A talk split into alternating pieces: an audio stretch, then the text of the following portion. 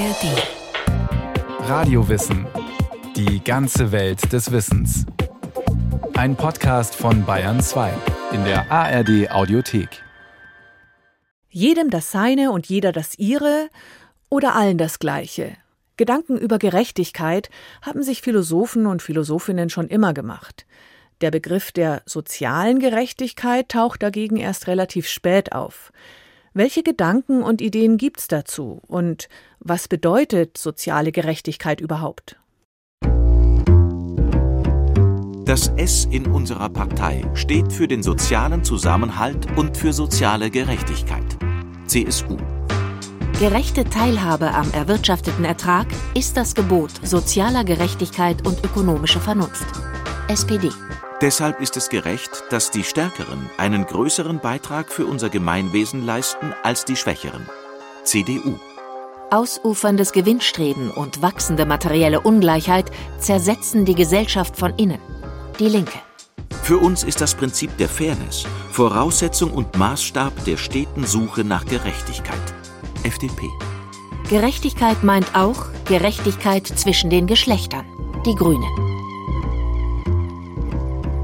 große Mehrheit der Bevölkerung strebt eigentlich danach, dass eine gerechtere Verteilung stattfindet in der Gesellschaft. Und deshalb müssen die Parteien, selbst dann, wenn sie beim Regierungshandeln davon wenig erkennen lassen, zumindest programmatisch dieses Ziel der sozialen Gerechtigkeit hochhalten. Sagt Christoph Butterwegge. Armutsforscher und emeritierter Professor für Politikwissenschaft an der Universität zu Köln. Parteien, die sagen würden, wir wollen mehr Ungerechtigkeit und mehr Ungleichheit schaffen. Wir wollen das Privatvermögen des reichsten Mannes der Bundesrepublik, Dieter Schwarz, Eigentümer von Lidl und Kaufland, Privatvermögen 41,8 Milliarden Euro. Wir wollen das noch vergrößern und wir wollen gleichzeitig dafür sorgen, dass der Paketzusteller, der Fahrradkurier und der Getränkelieferant noch weniger verdienen. So eine Partei äh, würde höchstens von den am meisten Privilegierten unterstützt. Seitdem Menschen über eine gerechte Ordnung von Gesellschaft und Staat nachdenken, geht es um die Frage, wie sind Macht und Einfluss, Güter und Einkommen, Lasten und Pflichten zu verteilen? Diese Frage beantwortet allerdings jeder anders.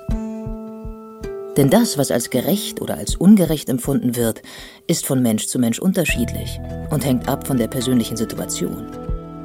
Wo die Verantwortung der Gesellschaft beginnt und wie weit sie gehen soll, beurteilen Menschen in den USA zum Beispiel ganz anders als in Skandinavien. Und für einen Linken bedeutet soziale Gerechtigkeit etwas völlig anderes als für einen Liberalen oder Konservativen. Die einen sagen, wir müssen mehr Umverteilung vornehmen, die anderen sagen, nein, nein, wir brauchen mehr Ungleichheit, damit mehr produziert wird, dann gewinnen alle. Wilfried Hinsch ist Professor für Philosophie und Autor des Buches Die gerechte Gesellschaft, eine philosophische Orientierung. Darin beschäftigt er sich unter anderem mit der Frage, welche Bedingungen gesellschaftliche Einkommens- und Vermögensverteilungen erfüllen müssen, um als gerecht gelten zu können. Erstens kann man feststellen, Menschen haben sehr verschiedene Auffassungen. Und es geht hoch her, wenn angesichts aktueller Probleme über Fragen sozialer Gerechtigkeit gesprochen wird. Denken Sie an diese hohen Extrazahlungen an Topmanager. Also die Emotionen gehen hoch und die Meinungen gehen weit auseinander. Und ich denke auch, dass man philosophisch am Ende keine einhellige Auffassung von sozialer Gerechtigkeit finden wird. So wie man verschiedene Auffassungen dazu haben kann, wie man am besten die Gleichberechtigung von Männern und Frauen umsetzt. Wenn über soziale Gerechtigkeit gestritten wird, geht es nicht allein um Fakten, sondern auch um die eigenen Wertvorstellungen und ethischen Normen. Jedem das Seine oder allen das Gleiche. Die Menschen werden frei und gleich an Rechten geboren und bleiben es. Das ist Artikel 1 in der Erklärung der Menschen- und Bürgerrechte, die nach der Französischen Revolution am 26. August 1789 verkündet wurden. Laut Wilfried Hinsch prägt diese Idee der Gleichheit unsere Vorstellung von einer gerechten Gesellschaft bis heute. Trotzdem vergrößern sich die sozialen und wirtschaftlichen Ungleichheiten von Jahr zu Jahr. 3,2 Milliarden Menschen mussten 2022 mit weniger als 200 Dollar im Monat auskommen, heißt es im Welternährungsbericht der Vereinten Nationen. Elon Musk, einer der reichsten Menschen der Welt, verfügt über ein Vermögen von über 200 Milliarden Dollar. Ist das gerecht? Ist es gerecht, dass Frauen in gleicher Position oft weniger verdienen als Männer? Ist es gerecht, dass die soziale Herkunft entscheidend ist für den Schulabschluss? Was bedeutet soziale Gerechtigkeit? Bedarfsgerechtigkeit, Chancengerechtigkeit, Leistungsgerechtigkeit, Verteilungsgerechtigkeit, Geschlechtergerechtigkeit. Lohngerechtigkeit.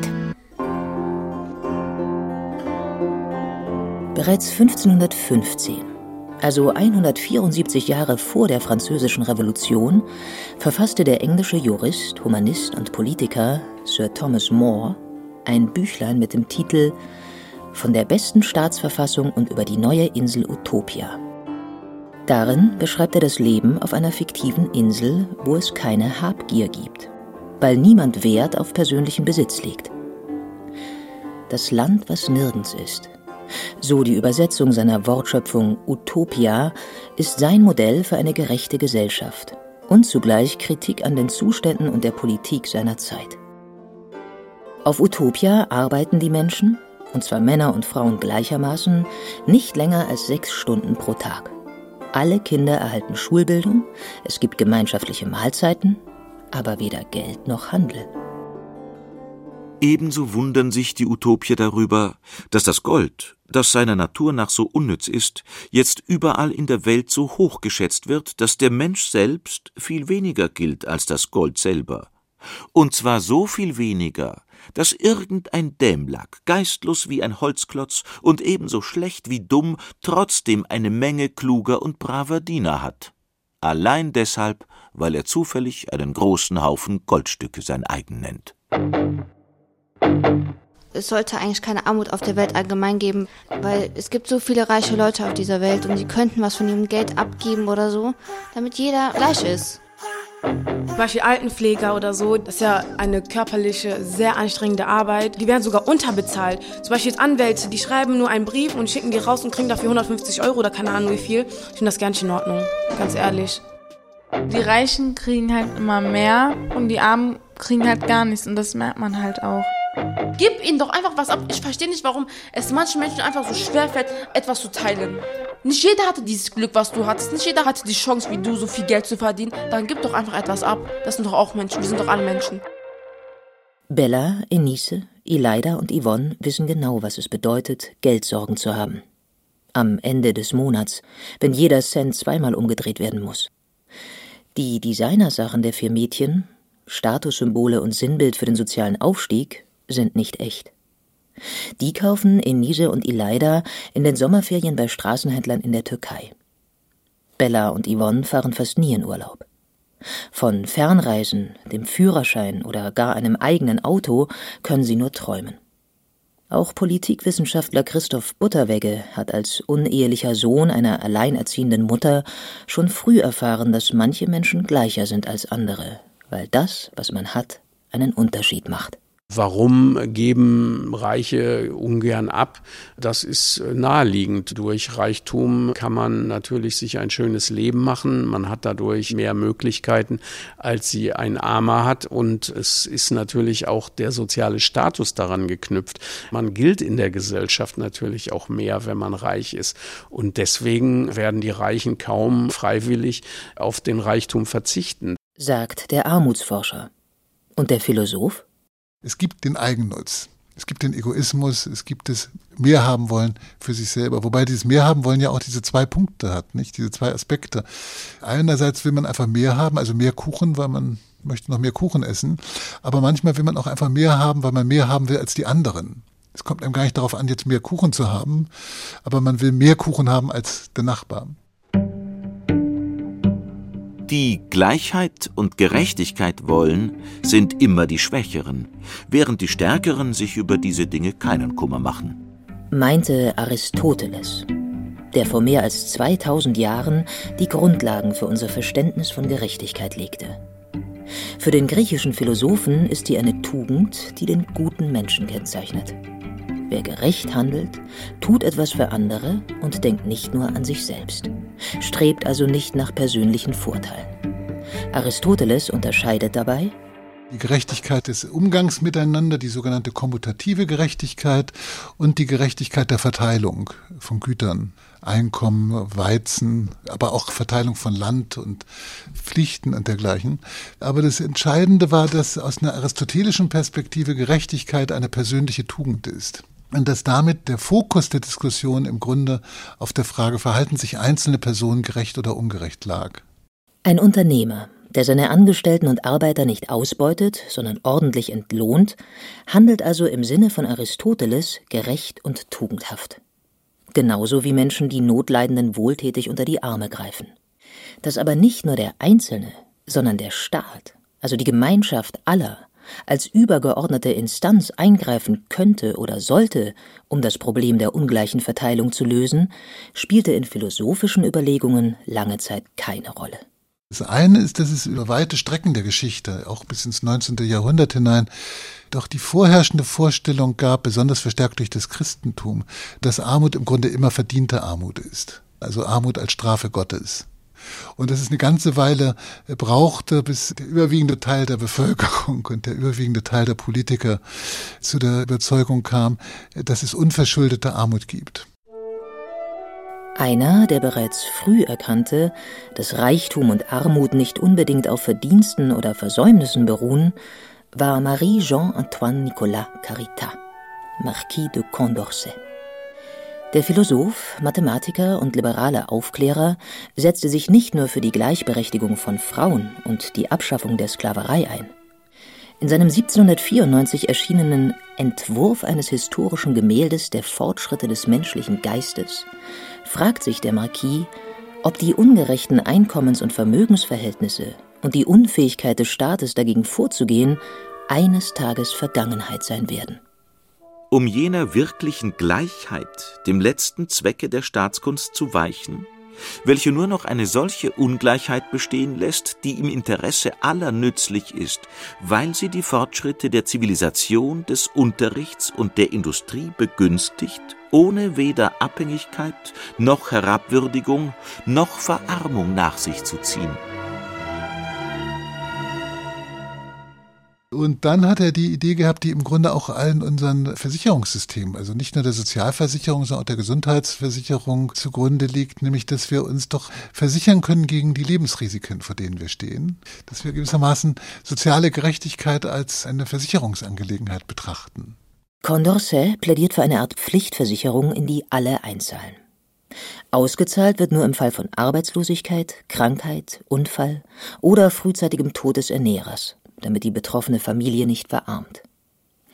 Damit war der französische Philosoph ein früher Wegbereiter für den Sozialstaat, wie er heute in vielen Ländern besteht. Der Begriff der sozialen Gerechtigkeit taucht in der Philosophie allerdings erst rund 150 Jahre später auf. Mitte des 19. Jahrhunderts schreibt der Jesuit Luigi Taparelli da Celio einer der Begründer der katholischen Soziallehre, angesichts der katastrophalen Arbeits- und Lebensbedingungen der armen Bevölkerung während der Industrialisierung erstmals über Justitia Sociale. Also Not und Elend derjenigen, die nicht in privilegierten gesellschaftlichen Positionen lebten. Und dann kamen natürlicherweise Forderungen nach größerer Gleichstellung, nach Verhinderung von Verelendung und dergleichen auf. Und das ist das, was man seitdem mit der Idee der sozialen Gerechtigkeit verbindet. Und diese Idee wurde im Grunde erst mit der großen Wirtschaftskrise Ende der 20er Jahre und mit dem New Deal von Roosevelt in den Vereinigten Staaten wirklich voll erfasst und umgesetzt. Wall Street in panic as stocks crash. Billions lost. Wall Street in Panik, Milliardenverluste. Titelt der Brooklyn Daily Eagle in der Spätausgabe vom 29. Oktober 1929. Es ist der Tag, der in Amerika als schwarzer Donnerstag und in Europa als schwarzer Freitag in die Geschichtsbücher eingeht. Der Crash der New Yorker Börse markiert den Beginn der schwersten Wirtschaftskrise des 20. Jahrhunderts. Innerhalb weniger Stunden stürzen die Aktienkurse ins Bodenlose. Banken sind zahlungsunfähig. Geschäfte und Fabriken schließen ihre Pforten.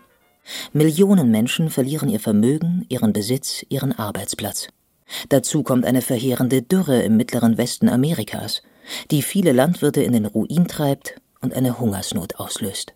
Und diese beiden Ereignisse haben Roosevelt klar vor Augen geführt, dass es Dinge gibt, die sozusagen einzelmenschlich nicht bewältigbar sind und die auch einzelne Wohltätigkeitsorganisationen, Charities oder christliche Einrichtungen, die sich um notleidende Menschen kümmern, mit denen sie nicht zurechtkommen können. Hier muss etwas sehr viel massiveres geschehen.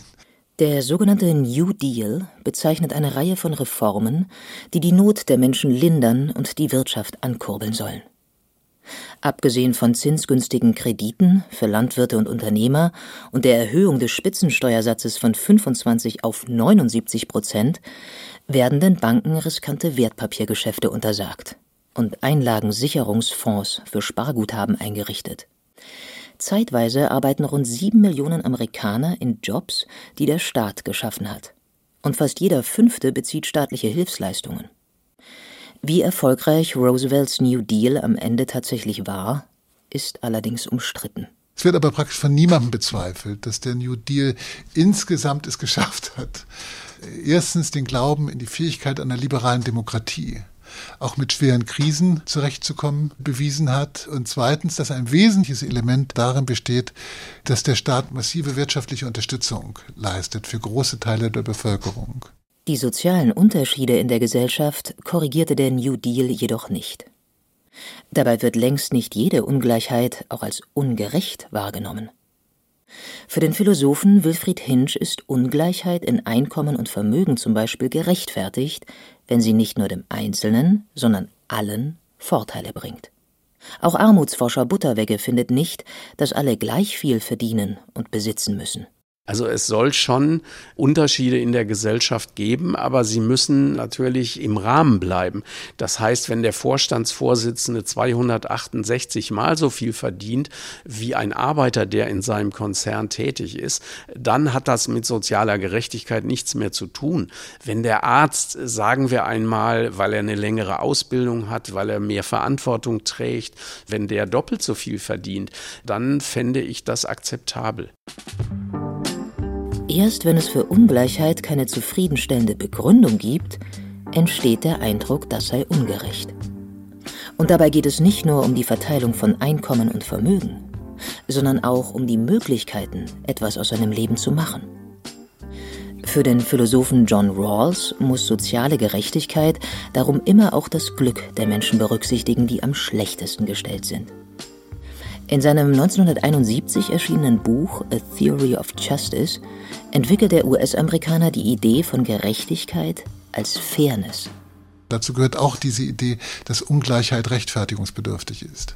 Die Idee, dass wir eine Gesellschaft haben wollen, in der sich Menschen gegenübertreten, die mit Selbstachtung und Selbstvertrauen ihr Leben bestreiten können, miteinander umgehen können. Soweit die Theorie. Die Realität sieht allerdings anders aus. Dazu ein paar Zahlen aus der Statistik. 2020 schafften 35 Prozent aller deutschen Schüler und Schülerinnen das Abitur. Bei Schülern mit ausländischen Wurzeln waren es 14 Prozent. Also weniger als die Hälfte. Christoph Butterwegge es ist nicht so, dass ein Kind aus einer Familie des Paketzustellers die gleichen Chancen hat wie das Kind, das aus einer Großunternehmerfamilie kommt. Wo eine Villa ist, ist auch ein Weg zum Abitur, zum Studium und zur beruflichen Karriere. Und es ist ganz klar, dass da Kinder aus reichen Familien viel bessere Startchancen haben. In kaum einem anderen westlichen Land sind die Bildungserfolge der Kinder so stark mit dem sozialen Status der Eltern verknüpft wie in Deutschland.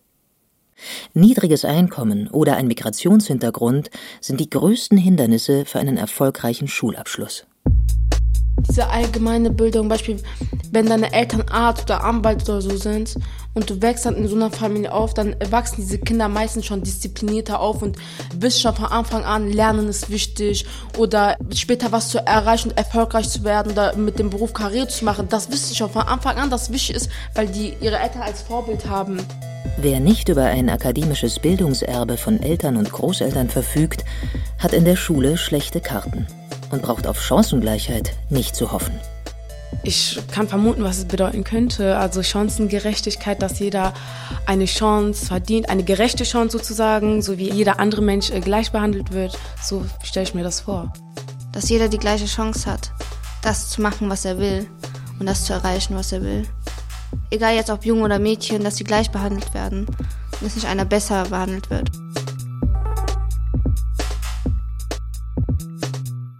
Soziale Gerechtigkeit ist wie viele ethische oder sozialethische Ideale eine Frage der Abstufung. Also es gibt mehr oder weniger davon und ganz sicher gibt es auch in Gesellschaften, die wir nicht als himmelschreiend ungerecht betrachten würden, wie die deutsche Gesellschaft, gibt es gleich gravierende Ungerechtigkeiten etwa in den Bildungschancen von Menschen, aber auch allgemeiner in den Chancen der Selbstverwirklichung und den Möglichkeiten, eigene Lebenspläne zu entwickeln und dann auch zu verfolgen wenn der Gegensatz zwischen arm und reich so ausgeprägt ist wie bei uns, dass auf der einen Seite 150 oder 200 Multimilliardäre existieren und auf der anderen Seite die Armut sich immer mehr in die Mitte der Gesellschaft hinein ausbreitet, dann gibt es wenig soziale Gerechtigkeit.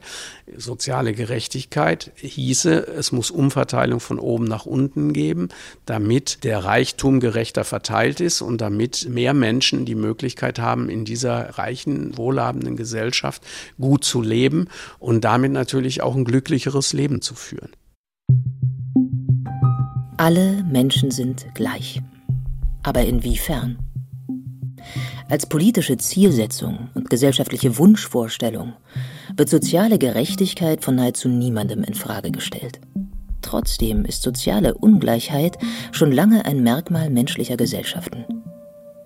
Und was konkret unter sozialer Gerechtigkeit zu verstehen ist und inwieweit soziale und ökonomische Ungleichheiten gerechtfertigt sind oder von staatlicher Seite abgefedert werden müssen, darüber gehen die Meinungen weit auseinander.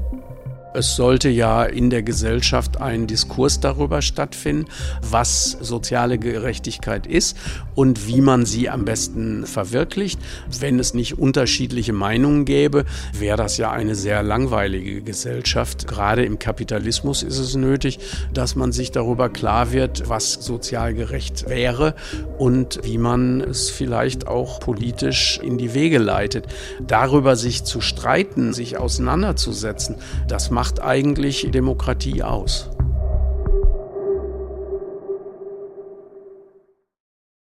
Eine Gesellschaft, die nicht aufhört, darüber nachzudenken, was sozial gerecht ist, das zeichnet eine Demokratie aus. Claudia Heißenberg über soziale Gerechtigkeit.